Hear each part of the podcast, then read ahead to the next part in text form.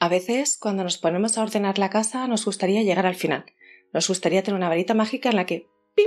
ya estuviera acabado el proceso, ya estuviera todo en orden y perfecto y ya pudiéramos tener esa casa ordenada que parece que necesitamos. Pero, ¿y si el objetivo de ordenar la casa no es ordenar la casa? Hola, soy Lucía Terol de sencillezplena.com y antes de nada me gustaría decirte que dentro de poco empezamos el reto gratuito Casa Única, Casa Ordenada, un proceso en el que nos cuestionamos a nivel interno para identificar cuál es la individualidad de tu casa, qué es lo que realmente la hace diferente, qué es lo que necesita y a partir de ahí desarrollar un plan de acción concreto acotado a tu casa. Tienes la información aquí abajo. Y ahora nos embarcamos en esta idea. Hoy me he despertado con esta idea y es como una de esas ideas que llegan a través tuya de hecho, yo tengo la sensación de que casi todas las ideas, y especialmente con mis formaciones, no son mías, sino que han llegado a través mía, y que o lo digo en el momento o esa idea como que, que se esfuma, ¿no? Como que, como que se escapa, como que se va y probablemente llegará a través de otra persona. Y es esta idea de la casa como concepto, pero muy, muy acotada porque creo que todas las personas nos hemos sentido identificadas con esa idea, ¿no? De que nos gustaría tener ya la casa acabada, ya la casa ordenada. Parece que este proceso en algunos momentos se puede sentir que es muy largo, o que es muy tedioso, o que nos cuesta, o que no acaba de estar. Y aquí hay toda una serie de pensamientos y una serie de ideas, una serie de interpretaciones en relación a lo que se supone tener la casa ordenada. Y siento que estas interpretaciones hacen que queramos un objetivo que en el fondo no es nuestro objetivo, porque nuestro objetivo no es tener la casa ordenada. Lo sé, esto suena un poco raro, pero me gustaría que para verlo fuéramos al concepto de la profesión de organizadora profesional.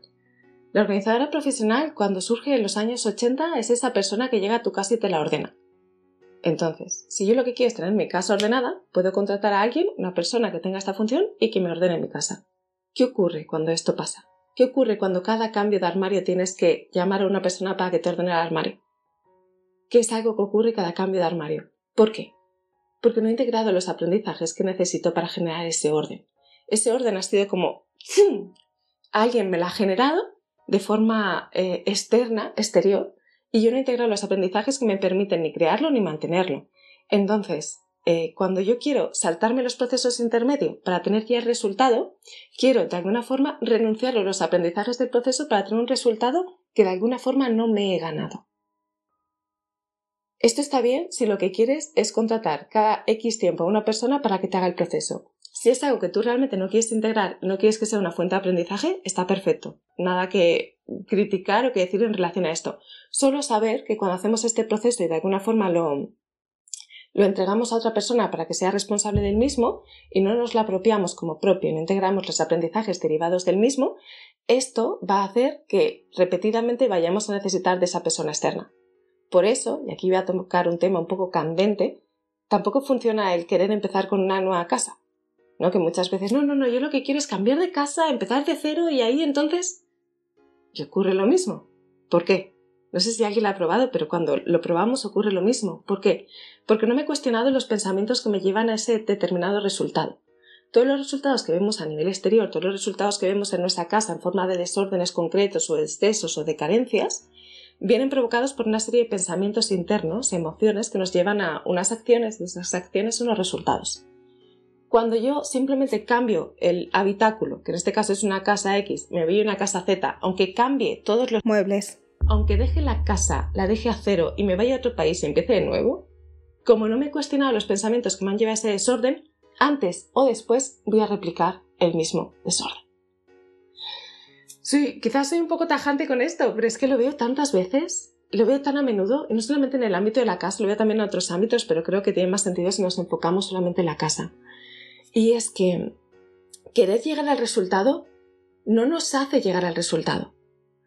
De hecho, es que no queremos llegar a ese resultado. El objetivo de ordenar la casa no es ordenar la casa, es descubrirnos gracias a la casa, es aprender gracias a la casa, es ordenarnos gracias al proceso. En el fondo, y otra vez algo que puede ser un poco candente, ordenar la casa es una excusa. Ordenar la casa no es el objetivo. Es una excusa para llegar al objetivo de conocernos mejor. Es una excusa para llegar al objetivo de reconocer dentro de mí qué es lo que me sirve y qué es lo que no qué está caduco, cuáles son patrones que he heredado o culturales o ideas de carencia que se manifiestan a través de mi casa. Por eso la casa es como el medio, no el fin. La casa es ese medio a través del cual vuelvo a mí, a mi casa interna, a mi esencia. No es el fin en sí. Ordenar la casa no es el objetivo, al menos desde esta perspectiva de orden con esencia minimalista.